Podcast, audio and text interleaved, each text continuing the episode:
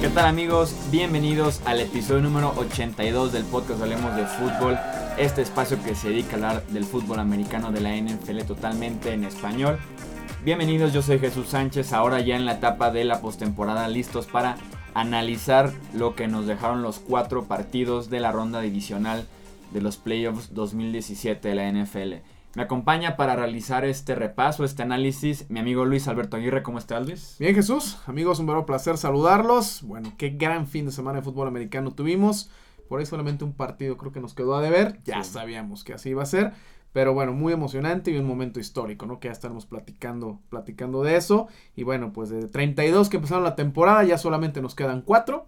Y en menos de 8 días ya sabremos qué equipos estarán enfrentando en Minnesota en la edición 52 del Super Bowl. Sí, así es. Cumplió, creo yo, este fin de semana lo platicábamos como con la etiqueta del mejor fin de semana del año por la calidad de los partidos. Como bien dices, hubo tres muy buenos. Creo que hubo uno muy bueno y dos excelentes. Y sí, uno que fue un poquito disparejo. Seguramente ya saben de cuál estamos hablando. En los controles operativos está también amigo Edgar Gallardo. ¿Cómo estás, Edgar? Ahí está todo. Que no digan que no usamos sonidos y todo. Se supone que hoy lo usas más, ¿verdad? Hoy, hoy va, va a tener usos especiales. Ok, veremos, veremos. Hoy va a tener usos especiales y este y sí, feliz porque pues pudimos ver cuatro partidos en general buenos, muy muy buenos, unos muy cardíacos y este y pues otros no tanto, pero pero sí, yo creo que sí cumplió como dices tú como el, mejor la mejor semana de los partidos en esta postemporada. Sí, tenemos cuatro nada más, pero suelen ser cuatro muy buenos. Y arrancamos con este análisis. Normalmente vamos por orden cronológico de cómo se fueron dando los partidos, pero cuando tienes un partido que se convierte en un clásico instantáneo en la historia del NFL, que se va a estar hablando de él dentro de 20, 30, 50 años, eh, por cómo se desarrolló. La victoria 29 puntos a 24 de los Vikings de Minnesota sobre los New Orleans Saints. Tres cambios de posesión en los últimos tres minutos y el definitivo llega con 0 segundos en el reloj. Un pase de 61 yardas de Case Keenum a Stephon Dix para darle la victoria a los Vikings y mantener con vida la esperanza de jugar el Super Bowl en casa. Me, marcó tanto esa jugada que hoy me, vestí de Purple Pride, me puse moradito, ¿no? Para honrar a los aficionados pacientes de los vikingos de Minnesota y por supuesto el, equipo que no se rindió, ¿no? Obviamente hay mucho que desmenuzar de un partido como este, porque obviamente la jugada clave es de la que todos van a hablar, pero pasaron tantas cosas durante el juego que sí es importante mencionar. Lo que sí es, lo que acabas de mencionar, es la primera vez en la historia de la postemporada en la NFL que se define un partido en la última jugada con el reloj en ceros y con touchdown. Entonces imagínense la importancia que tiene esta jugada para los anales de la NFL. Los videos, todo lo que hemos visto durante las 24 horas posteriores a lo que ocurrió anoche en el US Bank Stadium es, es impresionante, se te enchina la piel y aunque no seas fácil, yo creo que a todos se les enchina excepto a los de Nueva Orleans por supuesto, pero sí es, es un momento muy muy emocionante eh, errores por todos lados en, en, Nueva Orleans. Y bueno, desde luego, por supuesto, el sueño que sigue vivo para los vikingos de jugar el Super Bowl en casa. Están a una victoria nada más. La más difícil, pero ahí está el sueño todavía posible. Nunca el equipo local del Super Bowl eh, estaba ya en las inmediaciones del, juego de conferencia, ¿no? Entonces... Sí, en ese caso ya hicieron historia, por lo menos, al ganar y meterse a la final. Sí, pero de, nada va a servir si no dan ese siguiente paso, Claro. El partido tuvo como dos episodios, ¿no? El primero, claramente la primera mitad 17-0 ganan los Vikings después de dos intercepciones de eh, Drew Brees, una defensiva que cerró el año como la mejor en puntos y yardas permitidas. Eh, se van con dos touchdowns por tierra de Latavius Murray y otro de Jerry McKinnon. Fue un juego muy completo la primera mitad. Creo yo que los Vikings se veían como el mejor equipo de toda la NFL. Se veían como un equipo invencible, que en casa no le podían hacer nada con ese 17-0 pero después dejan ir una ventaja, también esa misma defensiva deja la ventaja de 17-0, se ponen incluso abajo en el marcador, y creo yo que un punto importante es que Drew Brees les hace 10 puntos en 2 minutos, les hace primero un touchdown, y cuando Minnesota responde con un gol de campo, avanzan sin ningún problema 50, 60 yardas los Saints para hacer otro gol de campo. Incluso entonces la defensiva de, de los Vikings sí se cayó en un momento importante con todo y que estaban las piezas completas porque salió un momento Xavier Rhodes del partido, pero pudo regresar este esquinero titular y estelar de la defensiva. Pero que al final de cuentas, Case Keenum, que era de los quarterbacks que tenían menos experiencia en los que quedaban con vida en estos playoffs, logra avanzar las yardas suficientes para ponerse en una posición para intentar ir por el gol de campo y completa el pase que los iba a poner por el gol de campo, pero ya sabemos que un error del novato Marcus Williams en el tacleo, o en el intento por lo menos de tacleo, es que ya finalmente desencadena este touchdown de 61 yardas de Stephon Dix. Sí, la verdad es que mucho pasa en esa jugada. Eh, yo he escuchado así que varios programas, varios análisis. Y una de las cosas que mencionan es de que este muchacho probablemente quiso evitar una interferencia. Y entonces no quiso llegar eh, a, a, hacer un candado previo para que no le fueran a marcar el castigo. Y entonces si tú te ves, pues nada más se agacha esperando dar el contacto y el problema es de que Sin ni ver que siquiera estaba volteó viendo, a ver, ¿no? sí. O sea, realmente no volteó a ver, es un error de técnica. Sin usar los brazos. Es una jugada eh, básica, digo, la verdad es que te eso es cuando tú empiezas a jugar fútbol americano desde pequeño, es lo primeritito que te enseña, ¿no? Este, cómo hacer tu, tu paso adentro, cómo meter el hombro, cómo hacer tu candado para, para, para hacer una tacleada. Y aquí totalmente descompuesto, ni siquiera supo qué estaba haciendo. Y su trabajo era bien sencillito. Mantener a Stephon Dix Dentro adentro del del campo, campo. claro, porque claro. quedaban 2-3 segundos, nunca Claro. llegaba a la ofensiva a sacar la otra jugada. Sí, no, no, no, no había forma de que llegaran a, a picar el balón para, para preparar el, el- el gol de campo. Lo que tenía que haber hecho Dix era salir del terreno. Sí. Y de hecho, a mí me da la impresión de que cuando Dix voltea, se sorprende de verse tan solo. Yo creo que él iba, estaba pensando en salirse, levanta la cabeza y se da cuenta que no hay más que pasto delante ¿Qué? de él. Y bueno, lo que vimos después y escuchamos después, no tanto en la- la- las narraciones de, la, de, la, de las cadenas de Estados Unidos, tanto de radio como de televisión, y por supuesto el rugir del US Bank Stadium es, es impresionante. Un momento muy, muy, muy entretenido. Y este, y bueno, para los vikingos, no me imagino lo que haber sido estar ahí adentro, ¿no? Porque en 10 segundos tu temporada, yo creo que los 65 mil personas que estaban ahí ya pensaban que se había terminado. Yo creo que se quedaron ahí Sí. Pensando en el Hail Mary a lo mejor, ¿no? Pero nadie, nadie veía una, una, una situación como esta. Y me da gusto por Case Keenum, ¿no? Sí, antes de seguir platicando de este partido, vamos a justamente escuchar esta, esta narración de Paul Allen, que es el- La voz oficial de los la voz Vikings. oficial de los Vikings, eh, narraciones locales eh, que tuvo Paul Allen. Escuchar cómo fue que se vivió este momento desde la cabina, que era lo que decía que debe ser un momento difícil como, como narrador, qué puedes estar diciendo, describir la jugada entre tanta emoción. Así que vamos a escuchar la narración de Paul Allen. On the left, Marshawn Lattimore, 12 yards from Adam. Case on a deep drop, steps up in the pocket. He'll fire to the right side, caught by Diggs. Stay oh, my God, oh my God! 30, no 10, touchdown! Are you kidding me? It's a Minneapolis miracle! Stephon Diggs and the Minnesota Vikings have walked up on the New Orleans Saints. It's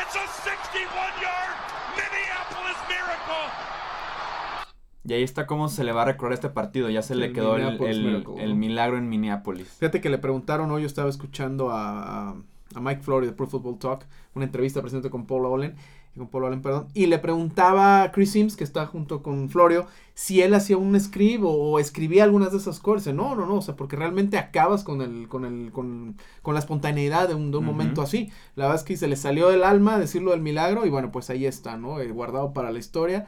Eh, recuerden que en Estados Unidos las voces oficiales pues también son como fans o porristas del equipo de alguna manera, o sea, no pierden objetividad, pero sí tienen digamos ese derecho de, de- de emocionarse porque son la voz oficial del equipo, no son parte del equipo, de hecho si los vikingos llevan al Super Bowl y lo ganan, ellos también tienen Sí. un anillo de Super Bowl, ¿no? Entonces... Y que se presta más que el tipo que hace color o análisis es el que es el que siempre se mete a gritar cosas que es el que se escucha como en un segundo plano. Exactamente. Entonces, y muchas veces un jugador o un exjugador del equipo, ¿no? En el caso de los Patriotas, Scott Scott Solak, Solak, un ex ahí. que también se vuelve loco cuando narra los juegos de los Patriotas. Entonces le echan un sabor bien, bien diferente a, la- a las transmisiones. Obviamente también una transmisión a nivel nacional donde son un poquito más o totalmente eh, Neutrales. eh, neutrales, efectivamente. Pero sí, siempre da, da mucho gusto ver este tipo de, de narraciones porque se quedan para la posteridad. En Twitter se ha, re- se ha reproducido una y otra y otra vez. Pero súper emocionante.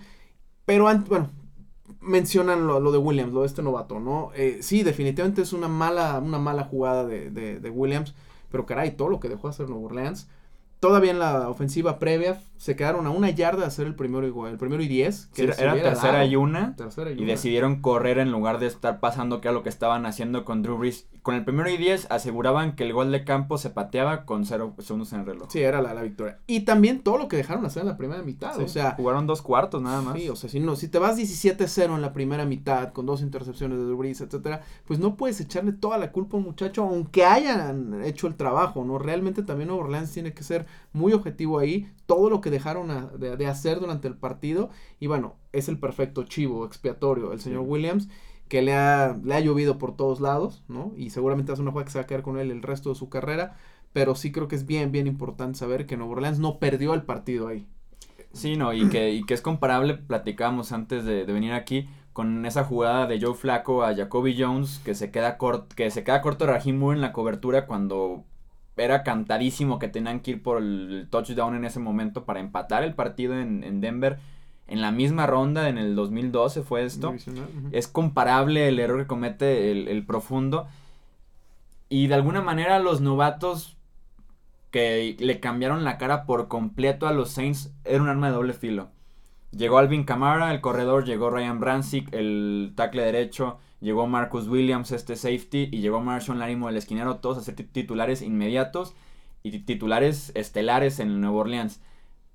Pero que en los partidos eh, sí. tan cerrados y de tanta importancia no dejan de ser novatos. Tienen muchísimo talento, aportaron, el, el mismo Williams tuvo una intercepción que metió a Orleans al partido en el tercer cuarto, pero no deja de ser novato. Ryan Ramsick permitió muchas, eh, mucha presión a Drew Brees. En el caso de Marshall Lattimore hubo un fue un castigo tras otro, tras otro, tras otro. El de este esquinero que se espera sea defensivo, de, novato defensivo del año.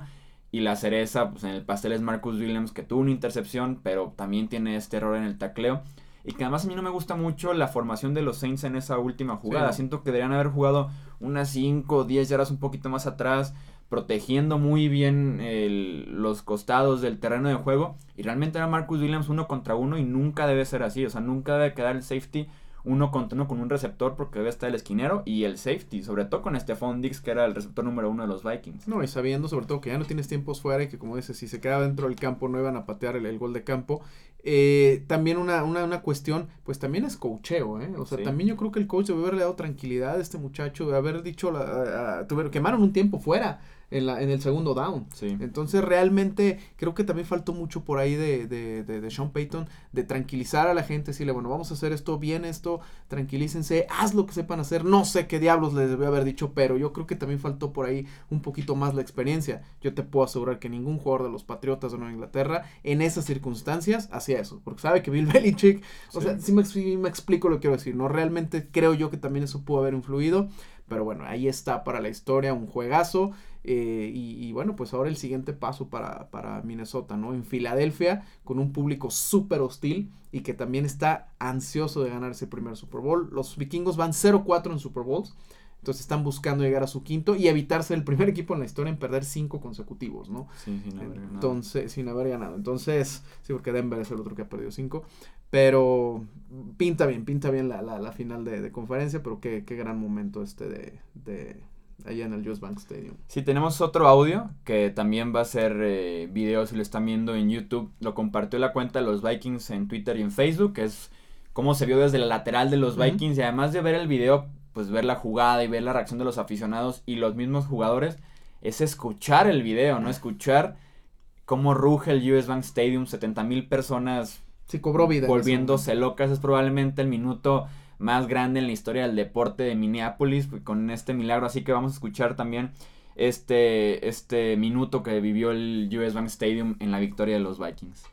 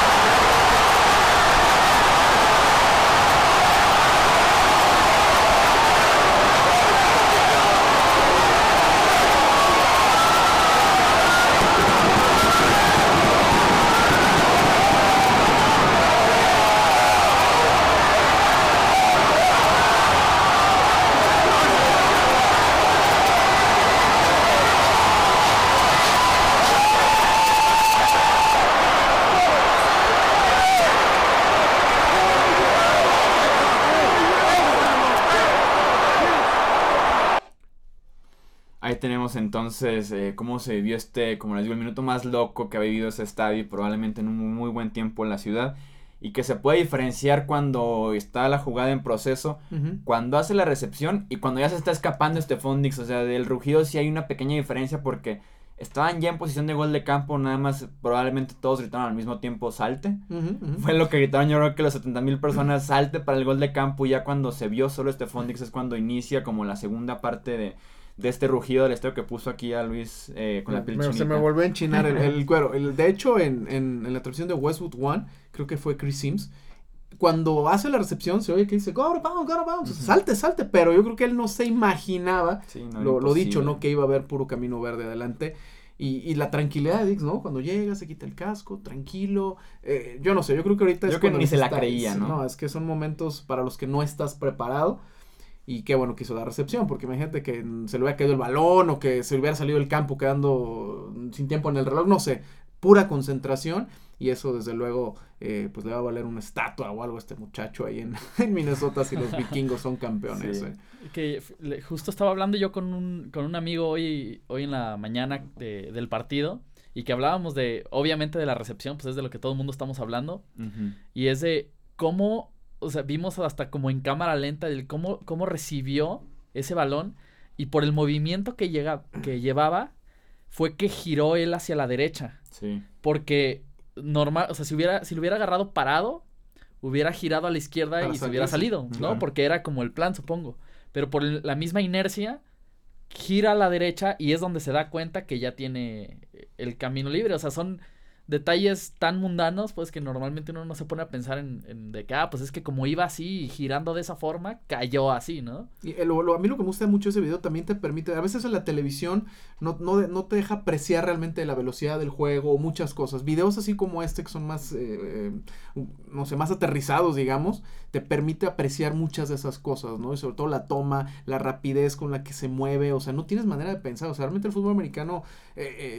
ya dentro del campo es rapidísimo, entonces la capacidad de reacción, el instinto es brutal y bueno, y también te habla por qué les pagan tanto dinero a estos hombres y porque son de los mejores atletas que puedan existir, ¿no? Sí, no, y ya para cerrar el, el tema, en el caso de los Saints, en los últimos 10 años han ganado un Super Bowl, sabemos, en contra de Peyton Manning y los Colts, pero también han sido víctimas, por decirlo de alguna manera, de tres momentos históricos de postemporada. El primero, el famoso terremoto que provocó Marshall Lynch que los deja fuera de playoffs. El segundo, el que se reconoció como de Catch 3, que fue esta recepción de Vernon Davis con 20 segundos en el reloj que ha- hace que avance San Francisco sobre Nueva Orleans jugando en Candlestick Park todavía. Y el tercero es este, el milagro en Minnesota. Entonces sí, ha- o sea, se puede decir que ha sufrido la afición de los Saints, pero tienen un Super Bowl también en esa misma década. Entonces, Sí, pero aún así, digo, cuando tienes un tipo como Drew Brees, te esperas que la vida le pague mejor, ¿no? Que el equipo le pague mejor. Y bueno, ha tenido eh, también momentos muy dramáticos, ¿no? Con lo de Katrina y luego con el escándalo de las, eh, de los, de mandar golpear a los jugadores, etcétera. Entonces, sí está como muy marcado, ¿no? El estado. y ves sus estadísticas en playoffs de Drew Brees y probablemente en playoffs es de los mejores quarterbacks en la historia. Pero tiene marca de 7-6. Cuando si analizas un- algunos partidos, por lo menos estos tres, lo tendrías con marca de 10-3 y peleando seguramente por un segundo anillo que no se le ha podido dar el caso. ¿Qué, qué irá a pasar con Drew Brees? Después de este golpe, o sea, ¿se queda, se va? ¿Qué, Yo creo que se pasar? Yo también, pero... El equipo mostró lo suficiente como para poder. El problema es si se van a recuperar de, de, de esto, ¿no? Siempre a un equipo le cuesta trabajo, aunque no fue en el Super Bowl, siempre le cuesta trabajo eh, recuperarse de un golpe anímico como este cuando tienes ganado un, un juego, ¿no? Exactamente, el problema es que ya prácticamente lo tenían ganado. Sí. Sí, o sea, sí. Esa división sur, caray, o sea, los Falcons el año pasado, los Saints, un año previo Carolina super favorito en el Super Bowl y dan pena, o sea, realmente esa división está un poco salada, ¿eh? Está maldita desde que se fue John Gruden de Tampa Bay, yo creo. Eh, platicamos entonces del juego del domingo en la mañana, de esta victoria de los Jacksonville Jaguars, 45 puntos a 42, en el que dieron la sorpresa por segunda o- ocasión en Pittsburgh Forum y se metieron a Hinesfield a sacar la victoria. Y lo mismo decían los Jaguars, no sé por qué eran, no nos consideraban como los favoritos o incluso un duelo parejo cuando ya habíamos venido aquí y ya habíamos ganado a los Steelers de manera contundente. En aquella ocasión fue 39. Ahora fue un apretado 45-42, pero que en ningún momento estuvieron abajo en el marcador los Jaguars. No, y realmente todo, y todo empieza a tomar un color eh, muy particular cuando un equipo como Jacksonville lo motivas todavía más con una estupidez como la que hizo Livion Bell metiéndose a Twitter y en el momento que se entera de que los Patriotas avanzan a la final de conferencia, el señor pone, me encantan los segundos rounds, eh, vamos a tener dos segundos rounds de forma consecutiva. Él ya está dando por hecho que Oye, iban Mike- a ganarle y a Mike. Mitchell también las entre semana ya había dicho que le podían ganar a Nueva Inglaterra en el infierno, en el cielo, en Foxborough, en donde Que no quisieran. importaba en dónde Sí, fuera. les de iban hecho, yo ganar. creo que el principal, así es, yo creo que el principal error de los aceleros fue que estaban pensando demasiado en Inglaterra cuando todavía tenían un partido por jugar. Sí. Y eso es imperdonable, o sea, daban por hecho que le iban a dar a Jacksonville, daban por hecho que no iban a, a tener, y la verdad es que no fue más humillante porque, bueno, Pittsburgh es un equipazo y a base de talento sacaron las Sí. cosas, pero la verdad es que les pasaron por encima en la primera mitad y dejaron que un tipo como Blake Bortles los hiciera ver terrible en su casa y el señor va a ir a meterse a Foxborough a intentar meter a sus jaguares al Super Bowl, mientras Rotlisberger, compañía y todas sus estrellas y sus millones de aficionados van a estar en casa viendo el partido. Sí, es una distracción tras otra con Claro. Pittsburgh. Y lo permite, creo yo, Mike Tomlin, que debe ser el principal responsable de esta derrota. El estar hablando, él mismo hablaba de Nueva Inglaterra semanas antes de que fue el primer partido de temporada regular. Eh, hablaban de James Harrison cuando apenas iban a cerrar la temporada regular. Hablaban del contrato de Livion Bell días antes de este partido frente a Jacksonville. Entonces, son demasiadas distracciones que creo yo terminan en esta derrota eh, frente a los Jaguars, en el que no pudieron detener en la primera mitad a Leonard Fournette. En la segunda mitad se casaron por detenerlo a él. Se acercaron muchísimo a la línea de golpeo. Y fue cuando Blake Bortles se aprovecha utilizando el play action, haciendo la finta del acarreo y encontrando espacios en la secundaria y profundo. Lo vimos en el pase a Keenan Cole, lo vimos en el touchdown que fue al fullback en un muy buen diseño de jugada. Entonces, los Jaguars supieron aprovechar la ventaja 21-0, que es el. Se podrá, es, es muy fácil decirlo que lo ideal para todos es ir ganando 21-0. Claro. Pero sobre todo aplica para los Jaguars en el sentido de que con un quarterback limitado y un buen juego por tierra, una muy buena defensiva, nada como cuidar una ventaja que se complicó un poquito, pero lo supieron hacer bastante bien con los Steelers.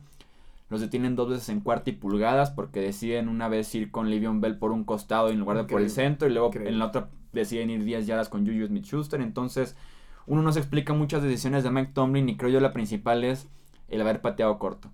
El haber pateado corto cuando estaban a 7 puntos. Le regala a Jacksonville 3 puntos cuando todavía faltaban eh, minutos. dos o tres minutos por jugar. Tenían tres tiempos fuera. La pausa los dos minutos. Le dan a Jacksonville 3 puntos de regalo. ¿Y por cuánto pierde Pittsburgh? Por 3 puntos. Sí, la verdad es que sí fue una tontería. Yo creo que tranquilamente pudieron haber despejado bien, haber pateado Sí, largo, claro. confiar en tu defensiva. Que ya había detenido a Leonard Fournette en la segunda mitad. Sí, sí, y la verdad, y sabemos que no iban a, lanzar, ¿no? Pero aún así también Bortles se vio en, en los momentos de apremio que ya hemos mencionado Sí, que le había costado bien. mucho trabajo. Por ahí creo que era una tercera y largo, en donde le- creo que le pasan al escape y se va por toda la banda. Ujú. y, terminó también en puntos ofensiva ya cerca del final del partido, cuando Pittsburgh estaba más metido, cuando la gente estaba haciendo más ruido, estaba presionando más. Y Bortles sin errores. Y el récord de Brett Bortles, te vas a sorprender, es de 10 ganados y 0 perdidos cuando no tiene una intercepción. Ah, pensé que iba a decir en playoffs el 2-0. No, Por eso no, me no. estaba ya riendo. No, ¿qué pasó? Oh, no, está O bueno el récord, está bueno el récord. Sí, sí, sí. Sí, bueno, también va, va invicto en, en playoffs, que bueno, no es poco decir, pero cuando el hombre no tira una intercepción, está 10-0. Entonces realmente eso te habla de lo importante para, para, para el quarterback de los, de los jaguares, que obviamente viene un reto muy, muy distinto, ¿no? Pero hablando de, nueva- de nueva cuenta de Pittsburgh, yo creo que Mike Tomlin es el peor enemigo de los aceleros. O sea, es Sí. impresionante la- la- las malas decisiones que toma, Está el muy mal momentum en el que hace. Sí, es un equipo con talento que ejecuta, pero que en los momentos importantes, o sea, le queda grande el paquete a su coach. Y me extraña también un hombre como Rocklisberger en esa cuarta oportunidad no haya hecho. Dicen que hizo un audible. Yo no sé si ha sido un audible en realidad, un cambio de jugada en aquella, en aquella cuarta oportunidad. Pero realmente sí, me, me ha sorprendido, ¿no? Cómo, cómo el equipo de Pittsburgh eh, ha dejado ir las oportunidades en estos años y ya la sequía de, de, los aceros sin Super Bowl empieza a ser empieza a ser grande, ¿no? Vamos a ver qué pasa con, con Roethlisberger, vamos a ver qué pasa con Livian Bell, que dijo que si lo etiquetaban no se iba a caer en el equipo, ya dijo el equipo que sí lo van a etiquetar, entonces va- vienen muchas cosas in- interesantes, necesitan encontrar un sustituto para Sha- Shazier, Sí que se notó fuerte el, que la ausencia. Sí, no, la verdad es que sí, en ese sentido sí, le- sí le pegó muy duro. Pero bueno, ahí están los acereros. Otra vez les vuelven a pegar en su casa. Vuelven a quedar fuera en ronda divisional. Y bueno, pues. Y siendo el equipo más talentoso, y creo yo, de Sí, la americana. Sin duda, sin duda. Si no es que la NFL, porque combinas todo, ¿no? Eh, Sí. receptores, corredores, una mejor línea ofensiva, un gran coreback. Pero bueno, lamentablemente para sus millones de aficionados, tanto aquí en México como en Estados Unidos, eh, pues se quedaron con las ganas una vez más, ¿no? De ver los campeones.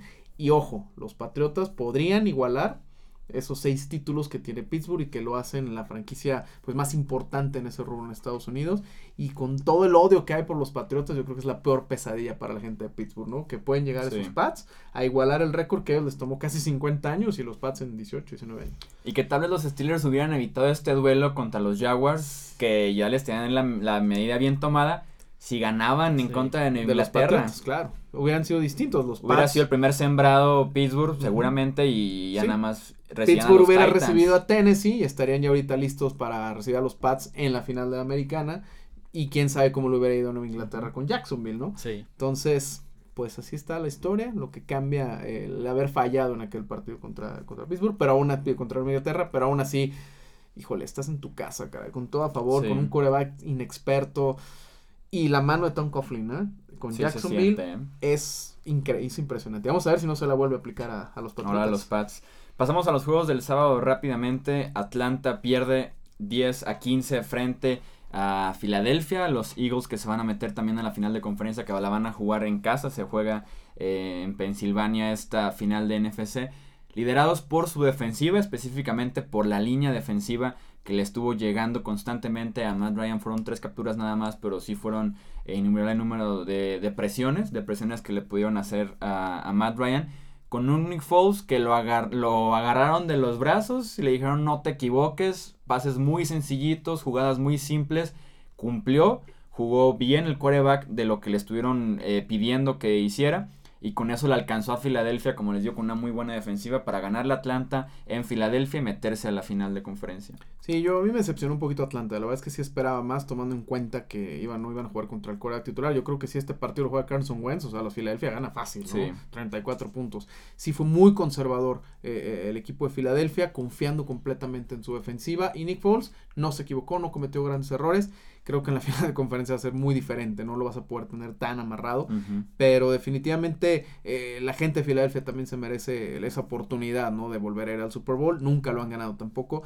Entonces va a ser, va a ser muy interesante. Pero sí, a mí me, yo me quedé con las ganas de ver más de Filadelfia, perdón, de Atlanta. Y aún así se quedaron muy cerca, ¿no? Yo escribí en Twitter, le puede pesar a Filadelfia ser tan conservador. Y se quedaron a nada, ¿no? Se quedaron a que Julio Jones bajara un balón de, de, de quedarse eliminados porque realmente fueron demasiado conservadores, cosa que yo creo debió aprender eh, la gente de Filadelfia para no repetirlo en, en la final de la conferencia nacional. Pero sí, hasta ahí llegó el camino de los, de los campeones defensores, ¿no? Los halcones de Atlanta, que tienen que cambiar mucho y que creo que en este tipo de partidos fue donde más se notó la ausencia de Kyle Shanahan, ¿no? Como Sí, es justamente a lo que iba. Los Falcons, como tal, deben haber ganado si el play call de la última serie ofensiva no hubiera sido tan malo. Sí, O sea, estuvieron en la yarda 9, no corrieron ninguna vez. El primer pase de Matt Ryan es malo. Estaba Julio Jones uno contra uno y no le da la oportunidad de ganar. Y después viene una serie de malas decisiones de parte de Steve Sarkisian, que es ahora el nuevo coordinador ofensivo. Eh, lanza un pase a la yarda 2, que se le cae a Julio Jones. En la tercera oportunidad lanza un pase bala, allí donde estaba el tráfico de la Sí, línea defensiva sí. eh, de la línea defensiva eh, con todo el tráfico no consiguen muchas yardas y en cuarta oportunidad con tu temporada en la línea pone a- al fullback Derrick Coleman como receptor que uno no se explica mucho eso porque estás borrando ya un lado del campo o sea hacia allá no vamos a ir y del otro lado pone a Julio Jones y lo pone en la esquina en lugar de darle la zona de anotación para recorrerla para correr su ruta no lo mete hasta la esquina y Matt Ryan hace un pase decente hasta cierto punto y que Julio Jones no se lo puede quedar porque era muy pequeño, creo yo, ya el espacio para que pudiera maniobrar y hacer la recepción. yo creo que Julio Jones en ese momento estaba pensando eh, más en los pies es que estaba que en el balón. ya. Incluso cuando cae, cae afuera. Ujú. O sea, si tú ves uno de los pies, cae afuera. Entonces, aunque se hubiera quedado con la pelota, no hubiera sido touchdown porque no estaban los dos pies dentro, ¿no? Pero bueno, ni hablar. Hasta ahí llegaron los, los Falcons en esta temporada. Y pues vamos a tener un representante distinto en la conferencia nacional para el Super Bowl. Así es, y cerramos ya nada más con el partido entre Patriots y Titans, en el que gana Nueva Inglaterra 31 puntos a 14. Decíamos que la línea era la más grande, la de 13 puntos, pero que sí esperábamos se cubría Nueva Inglaterra. En este caso sí lo hacen, ganan por 17 puntos, en el que me pareció a mí, sí respetando un poquito quién fue el rival, pero me pareció el mejor partido que jugó Nueva Inglaterra este año. Sobre todo Tom Brady fue su mejor juego en dos meses que estuvo batallando en el, en el final de temporada, sí fue su mejor partido. Eh, completando pases con ritmo, con precisión, yendo largo, corto, completa un pase que va corriendo hacia la derecha y brinca y lo completa hasta el otro lado del, del campo. Entonces eso te, eso, eso te dice del partido que estaba conectado al 100% Tom Brady.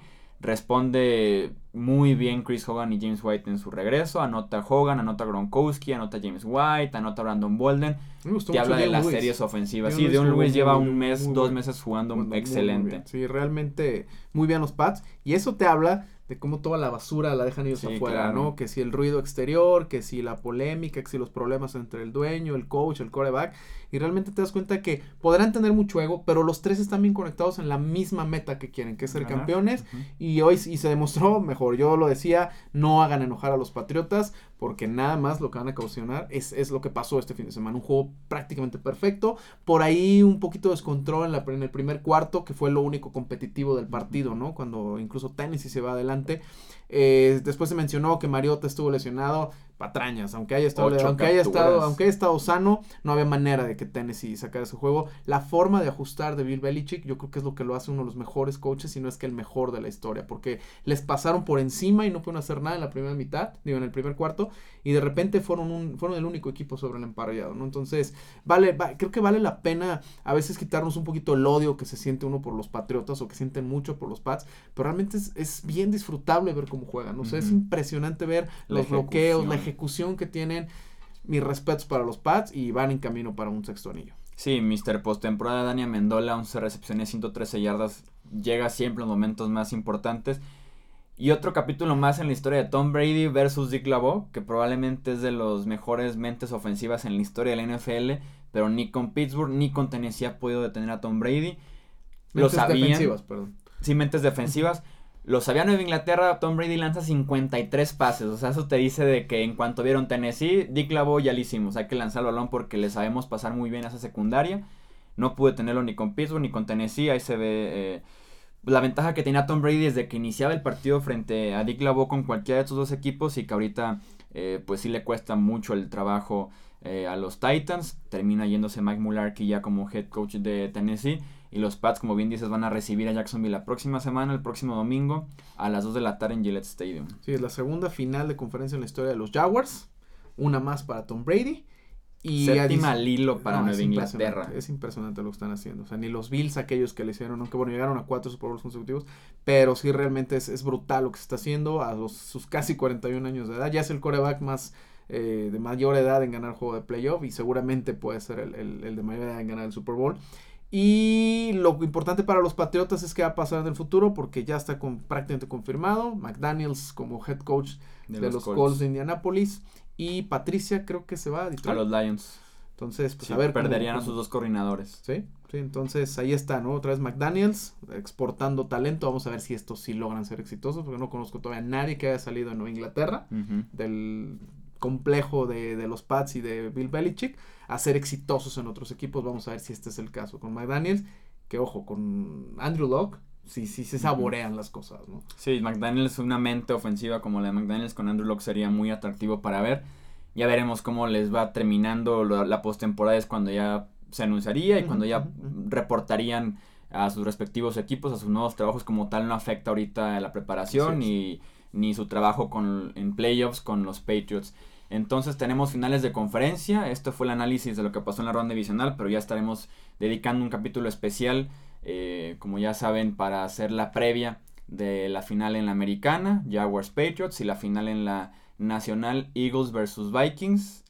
Y puede haber sorpresas en los pronósticos. es Sí, lo que va a les decir. seguramente va a haber sorpresas. Y hay, un- hay una historia que ya platicamos el, el viernes, Philadelphia ¿Cómo? Super Bowl. entre cómo, entre, entre cómo se van dando las cosas Filadelfia para que se Jags. vea, para que se vean las caras Nick Foles contra Sí, Case Keenum. Está bien interesante. interesante todo el árbol genealógico, ¿no? Que se está siguiendo ahí para que estos dos se enfrentaran en la final de conferencia. Está muy muy interesante. Sí, así es. Así que vámonos entonces. Este fue el episodio 82 del podcast de Hablemos de Fútbol. Edgar ya sacó acá su bracket de los playoffs porque quiere presumir que va en cuarto lugar. Pero ya dijimos que vamos a leer esos brackets hasta después del Super Bowl. Eh, Edgar, muchísimas gracias por estar en los controles operativos. Muchas gracias, ya urge esa previa también de esta semana que pinta increíble. Ya lo, ya lo dije. Eagles al Super Bowl. Luis, muchas gracias. No, bueno. Bueno, pues si hablamos de sorpresas, entonces va a ser Jacksonville contra, Contra Minnesota el. Super Bowl. Ah. Yo me voy a la segura, yo me quedo con mis picks. Vikings, contra Vikings. Patriots. Sí, no, ya lo, ya lo iremos más con tranquilidad, pero yo sí me caso con Filadelfia al Super Bowl. Bueno, yo ya soy un hombre casado, entonces no puedo, no puedo, no puedo hacer más. Edgar Gallardo, Luis Alberto Aguirre, yo soy Jesús Sánchez. Muchas gracias por escucharnos aquí en Hablemos de Fútbol. Nos escuchamos en el próximo episodio. Hasta luego.